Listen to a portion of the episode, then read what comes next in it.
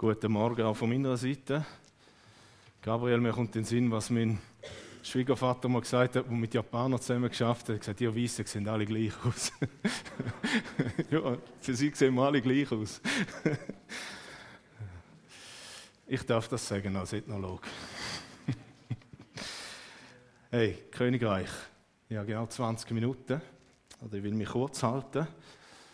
Ähm, und in dieser Zeit möchten wir eintauchen. 20 Minuten kann eigentlich jeder von uns aufmerksam sein. Das zeigt die Wissenschaft in der aktuellen Zeit. Früher hat man mal zwei bis vier Stunden predigt, aber ich mache jetzt 20 Minuten kurz und knapp. Wir sind im Königreich Gottes. Es geht ums Königreich. Und wir gehen heute, heißt der Titel von unserer, heute, von unserer heutigen Studie, unserer kurzen, heißt Königreich der Zeichen. Und wenn wir von Zeichen reden, dann meinen wir da nicht das Peace-Out, oder Gabriel vorher gesagt hat, sondern wir reden von Zeichen und Wunder. Ist ein großes Thema. Und es langt nie hin, das systematisch zu behandeln heute Morgen. Ich würde gern. Ich habe mich intensiv damit befasst. Es langt in keinster Weise, auch wenn ich da eine Stunde predige, und die Zeit langt eh nicht. Darum beschränke ich mich auf 20 Minuten. Und die Frage, die sich also stellt, ist die, was sagt Gott heute zu uns? Zu dem Thema. Was sagt er heute zu dir zum Thema Zeichen und Wunder? Wir befinden uns mit dem, mit dem Begriff Zeichen, befinden wir uns dort, was ist Königreich? Das Königreich Gottes ist? Ja, könnt ihr ablesen, das ist einfach. so, jetzt machen wir es wieder in der Schule. Das Königreich Gottes ist? Yes, genau, fünf Punkte. Nämlich im Heiligen Geist, darf man nicht vergessen. Wir befinden uns da in der Dimension von der Kraft zum Dienst. Ich werde mich versuchen, möglichst präzise auszudrücken. Es geht nicht um die Regeneration zum ewigen Leben, die Wiedergeburt. Es geht nicht um das in erster Linie, sondern es geht in erster Linie, wenn man von Zeichen und Wunder redet, um Kraft zum Dienst. Das sind zwei wesentliche, unterschiedliche Dimensionen vom Heiligen Geist. Es gibt noch eine dritte, die mich enorm beschäftigt, aber die tue ich nur mit einem Stichwort ansprechen. Es braucht ja den Geist Gottes, damit wir überhaupt physisch leben. Nachher, dass wir geistlich leben und dann, dass wir Kraft haben zum Dienst. Dann da ich darüber nachstudieren. Ich habe es noch nicht gelöst für mich.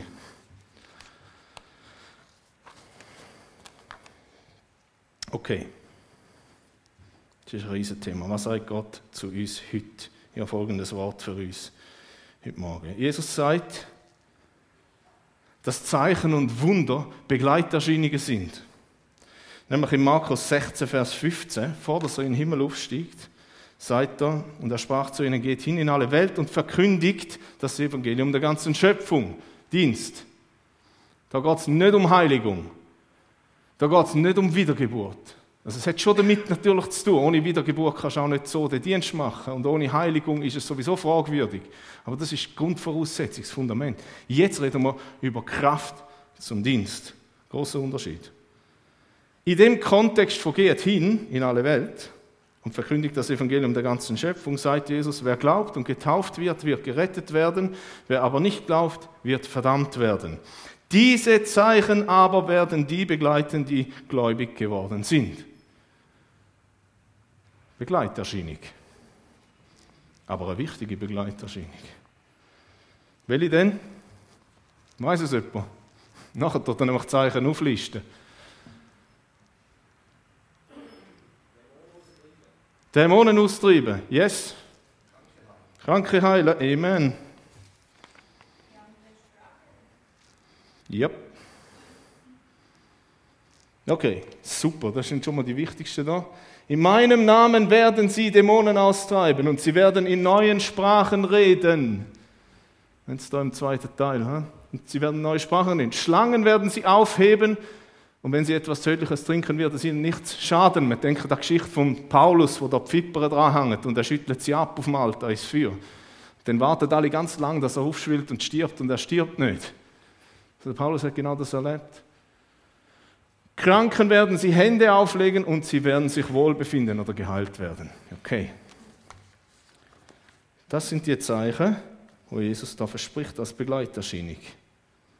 Es kommen bei mir aber noch andere in den Sinn. Ähm, vielleicht kann man es auch mit den Gaben ein bisschen in, in den gleichen Topf werfen. Also es gibt diverse Gaben, die auch geistlich sind, übernatürlich in dem Sinn. Das sind übernatürliche Zeichen. Das kann man nicht einfach, da hat man nicht einfach eine Begabung, weil sie einem hineingelegt worden ist, sondern das sind übernatürliche Zeichen, die eben von Gott kommen und durch Kraft Gottes, durch Kraft vom Heiligen Geist bewirkt werden. Weil Gerechtigkeit, Friede, Freude und Kraft im Heiligen Geist, nicht außerhalb vom Heiligen Geist. Ganz entscheidend. Wir kommen aber auch noch andere Zeichen in den Sinn, zum Beispiel die, die der Moses gemacht hat, wo er seinen Stab nimmt und auf den Boden wirft und es kommt eine Schlange. Es wird eine Schlange daraus. Und wenn wir diese Zeichen anschauen, müssen wir auch die Widersacher anschauen. Nämlich den Jannes und den Jambres. Kennen ihr die? Wer kennt den Jannes und den Jambres? Biblische Gestalten. Haben wir noch nie gehört, gell? Yes. Die Weissager, Zauberer vom Pharao. Der Paulus das ansprechen im Timotheus, 2. Timotheus 3,8. Nehmt doch die Bibel für und schaut das schnell nach, wenn ihr es nicht glaubt. 2. Timotheus 3, Vers 8. Ich auch recht gestaunt, als ich das erste Mal gelesen habe. Der Jannes, nicht der Hannes, Achtung, der Jannes und der Jambres äh, heißen Betrüger und Widersacher. Das sind Namen, die ihnen da gegeben werden. Die haben auch Stab abgeworfen und sind zu Schlangen geworden. Die können auch Zeichen tun. Ganz wichtig. Klammern auf. Im Alten Testament hat es auch so übernatürliche Zeichen gegeben. Fragezeichen. Ist eine Frage. Ja. Belli? Der Esel hat geredet. War übernatürlich. Yes. Wasser kommt aus dem Felsen.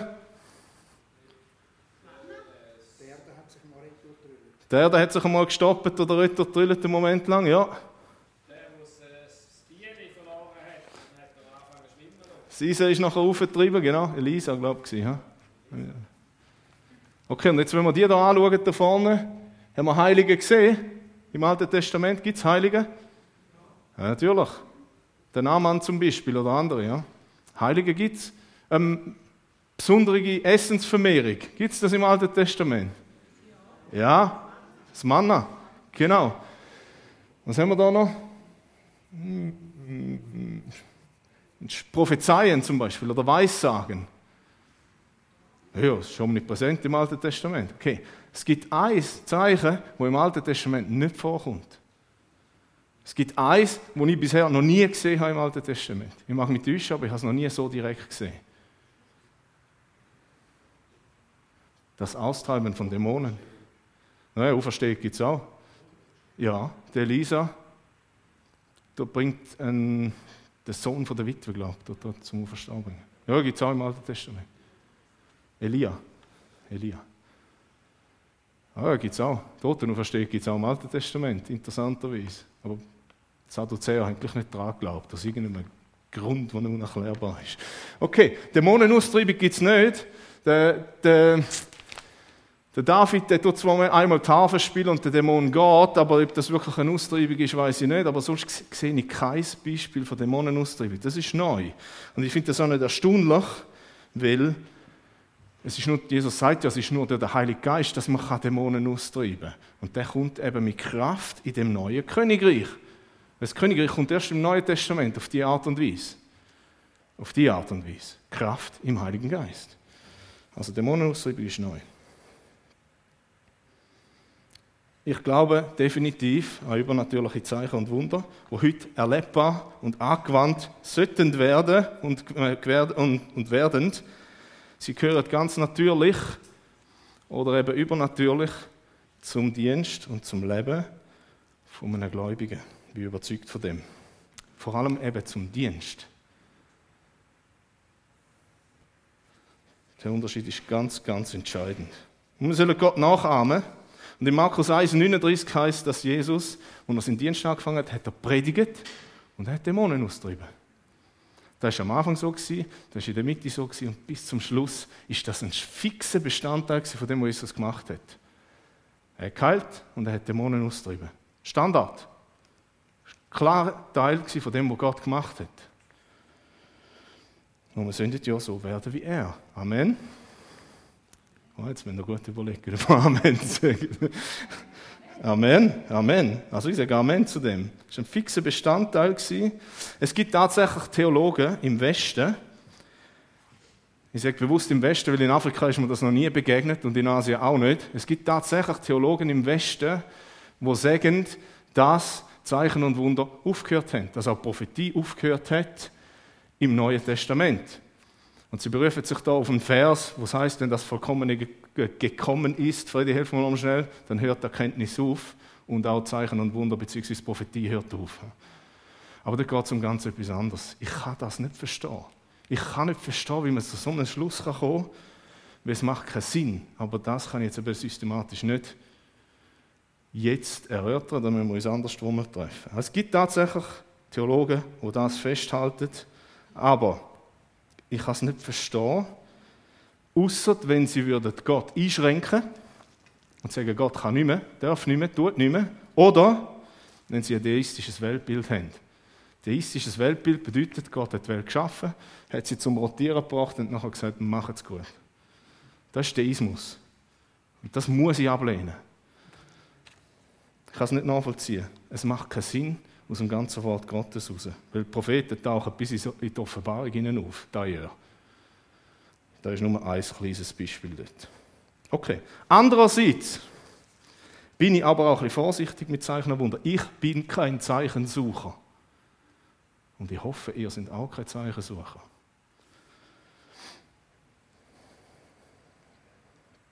Zeichen sind gemäß biblischer Beschreibung, Markus 16, 17, wir haben es vorher angeschaut, eine Begleiterscheinung im Dienst.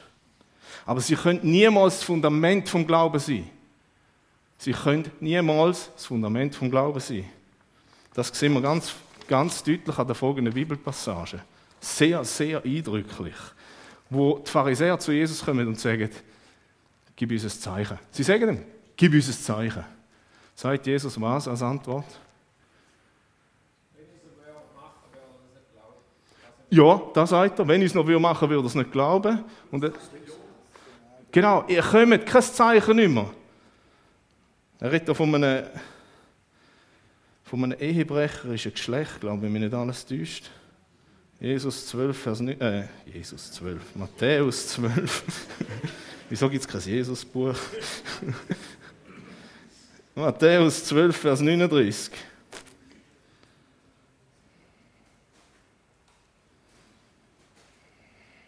ihr es Ja, aber äh, Meister, wir wollen von dir ein Zeichen sehen. Komm los, zeig uns etwas. Zeig uns, dass du übernatürlich bist. Er aber erwiderte und sprach zu ihnen, ein böses und ehebrecherisches Geschlecht begehrt ein Zeichen. Aber es wird ihm kein Zeichen gegeben werden, als nur das Zeichen des Propheten Jona. Und in dem Moment redet er vom Tod und Auferstehung. Das wird ja nachher erklärt.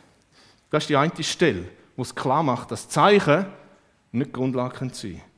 Und die zweite Stelle ist dort, wo die Jünger zurückkommen und sagen, voll begeistert, er hat sie ausgesandt. Und er hat gesagt, gehen Dämonen austreiben. Und sie kommen zurück und sagen, oh, Jesus, haben wir nicht geweissagt in deinem Namen und Dämonen ausgetrieben in deinem Namen? Und die Antwort von Jesus ist, nein, das war nicht in meinem Namen. Nein, das ist nicht die Antwort von Jesus. Er sagt auch nicht, nein, das waren keine Dämonen oder ihr habt nicht geweissagt. Er sagt, ich habe euch nie gekannt. Und damit macht er ganz klar, es gibt einen Unterschied zwischen Dienst und Beziehung. Und Beziehung hat Priorität. Ich habe euch nie gekannt. Das ist für mich der allerschlimmste Vers in der Bibel. Dass ich dort oben irgendwann vor Jesus stehe, oben oder unten, was auch immer, oder auf dem Berg Zion vor Jesus stehe und Jesus sagt, ich habe dich nie gekannt.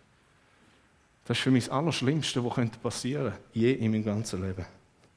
Jesus, ich bitte dich darum, dass wir nie dorthin kommen, niemand von uns jemals an den Punkt kommt. Sie haben sich gefreut, selbst die Dämonen gehorchen uns. Jesus sagt, äh, äh, äh, freut euch nicht darüber, freut euch, dass euer Name im Buch des Lebens geschrieben steht. Beziehung. Ich bin kein Zeichensucher. Da kommt der Nikodemus.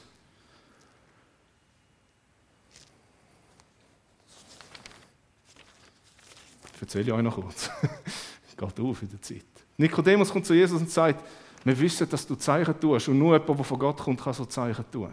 Sagt er zu Jesus. Meister, Rabbi. Das ist wirklich eine wertschätzende Aussage, die Nikodemus macht. Und Jesus sagt, hey Kollege, du musst wiedergeboren werden. Seine Antwort auf Zeichen ist, du musst wiedergeboren werden. Faszinierend. Ich bin kein Zeichensucher. Oh, wie unglaublich prekär und gefährlich ist es, liebe Freunde, zum ein Zeichensucher oder eine Zeichensucherin zu sein.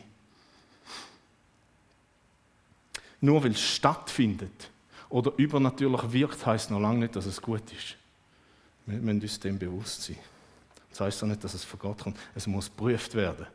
So wie die Weissagung auch 1. Thessalonicher 5, Vers 21. Es ist entscheidend, dass man weder links noch rechts von dem Pferd runterfallen.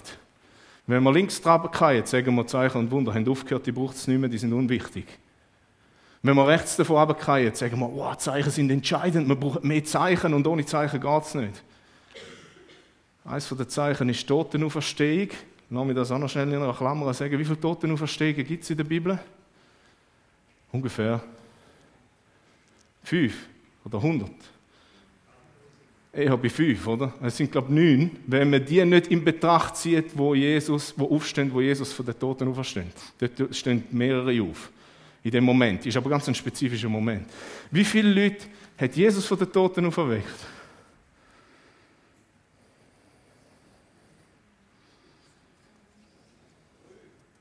Drei.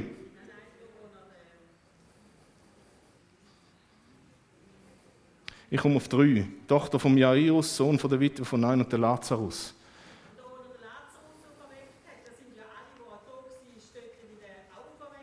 Dort, wo er auferstanden ist, sind die Toten auferstanden. Wo Jesus selber auferstanden ist. Dort sind auch die Toten aus der Gräber gekommen.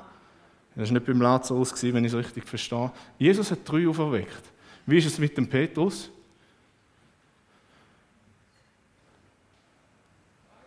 Eine Person, genau. Wie ist es mit Paulus? Auch eine Person. Okay? Einfach zum schnell irgendwo Dimensionen auch zeigen. Also wir sehen in der Bibel die wesentlichen Nachfolger von Jesus, wo mit Kraft im Heiligen Geist, wo das ja gelehrt haben, der Paulus eine Person, nämlich der Jüngling, der aus dem Fenster geht, weil er zu lange predigt hat, und muss jetzt dann aufhören. Sitzen ja nicht ins Fenster. und der Petrus auch eine Person ja, Totenauferweckungen passieren und sie sind Zeichen und sie beglaubigen, dass übernatürlich etwas am Werk ist. Aber die Personen, die dort auferweckt worden sind, sind wieder gestorben. Es ist nicht eine ewige Auferweckung. Auch der Lazarus ist wieder gestorben. Das ist Klammer, Klammer zu. Wir dürfen zum Schluss nicht vergessen, dass der Satan auch Wunderwirker ist. Ich möchte euch den Thessalonicher 2, 2. Thessalonicher 2, 9 bis 12 mitgeben.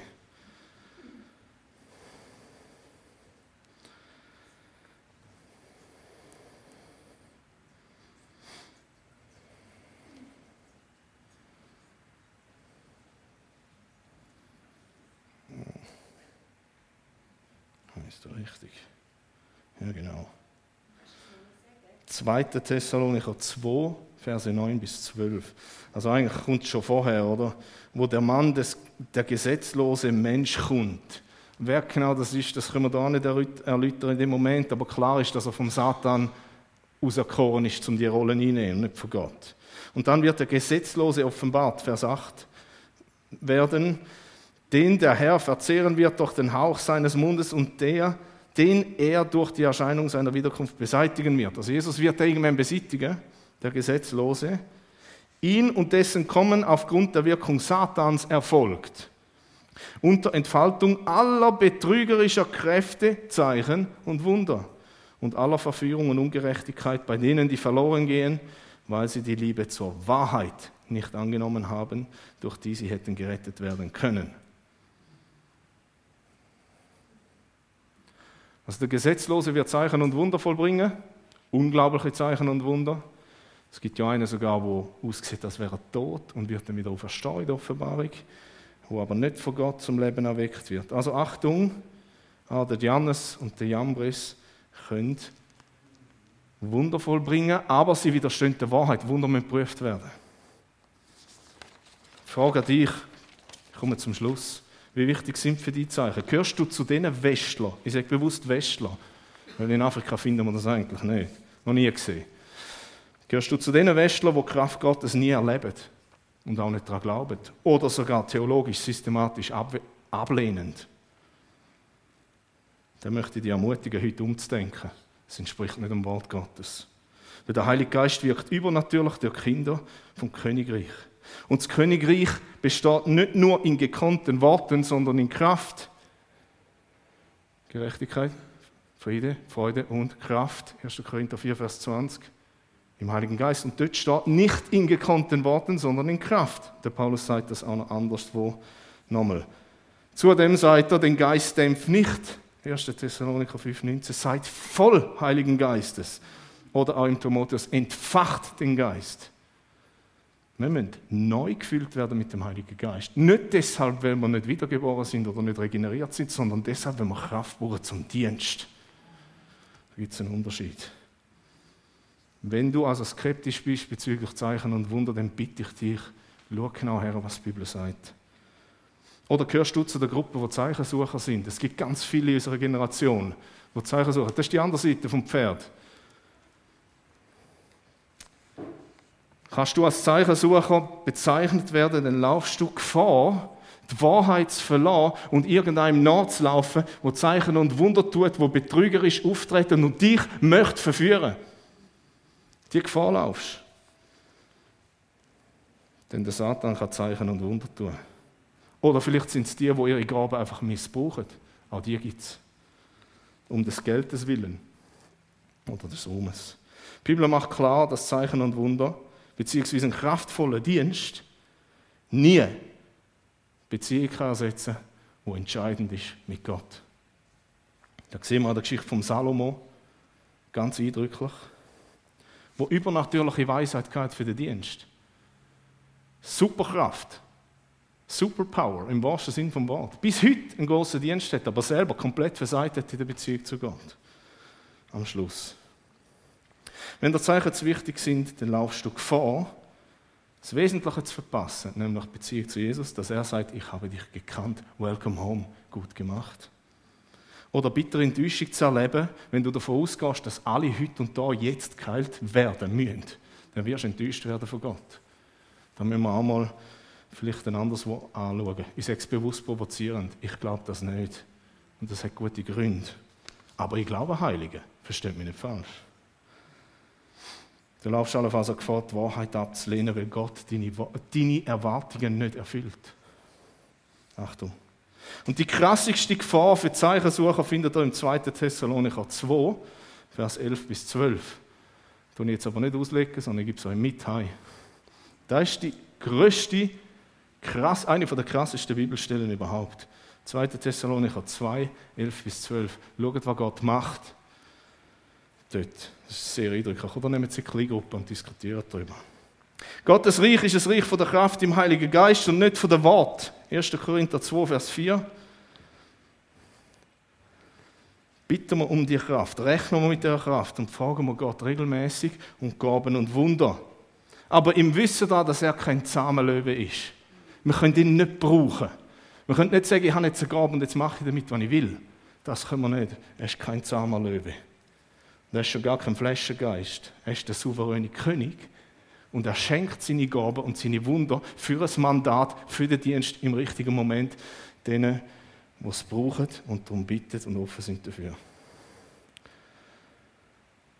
Deshalb, ich zitiere den Tagesvers von heute, demütigt euch unter die gewaltige Hand Gottes, damit er euch erhöhe zu seiner Zeit.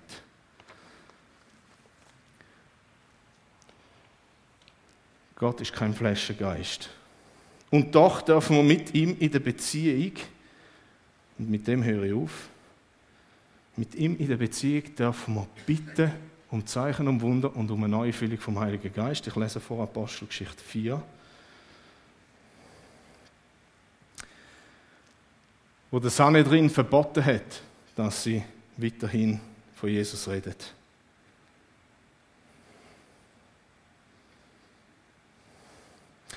Da geht Gemeinde, wo Pfingsten bereits erlebt hat, wo schon regeneriert ist, wo der Heilige Geist schon mal bekommen hat zum Dienst, geht ins Gebet gemeinsam mit dem Petrus und dem Johannes und sie sagen, ja wahrhaftig gegen deinen heiligen Knecht Jesus, den du gesalbt hast, haben sich Herodes und Pontius Pilatus versammelt, zusammen mit den Heiden und dem Volk Israel, um zu tun, was deine Hand und dein Ratschluss vorherbestimmt hatte, dass es geschehen sollte. Sie sind bedroht worden vom Sanhedrin und jetzt sagen sie folgendes. Ich lese vor, ich zitiere. Und jetzt, Herr, siehe ihre Drohungen an und verleihe deinen Knechten, dein Wort mit aller Freimütigkeit zu reden. Indem, indem du deine Hand ausstreckst zur Heilung und das Zeichen und Wunder geschehen durch den Namen deines heiligen Knechtes Jesus. Faszinierend. Zuerst Wahrheit, Freimütigkeit reden. Und nachher, wie können es freimütig reden? Indem Zeichen und Wunder passieren absolut faszinierend. Und als sie gebetet hatten, ich komme zurück zum Bibelvers, und als sie gebetet hatten, erbebte die Stätte, wo sie versammelt waren, und sie wurden alle mit Heiligem Geist erfüllt und redeten Gottes Wort mit Freimütigkeit.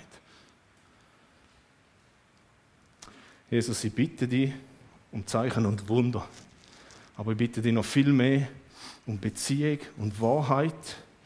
Aber Jesus, ich bitte dich, dass wir dürfen in unserem Dienst, wenn wir gehorsam sind und dir nachfolgen, dass wir so wie gemeint das damals betet haben, dass du uns Kraft gibst zum Dienst, Türzeichen und Wunder, dass wir dafür deine Wahrheit verkünden, mit dem Ziel, dass du bekannt wirst und das Glaube gefördert wird. Und dass Menschen dürfen in eine Beziehung zu dir kommen, dass sie am Schluss vor dir stehen und du sagst, willkommen, ich kenne dich. Amen.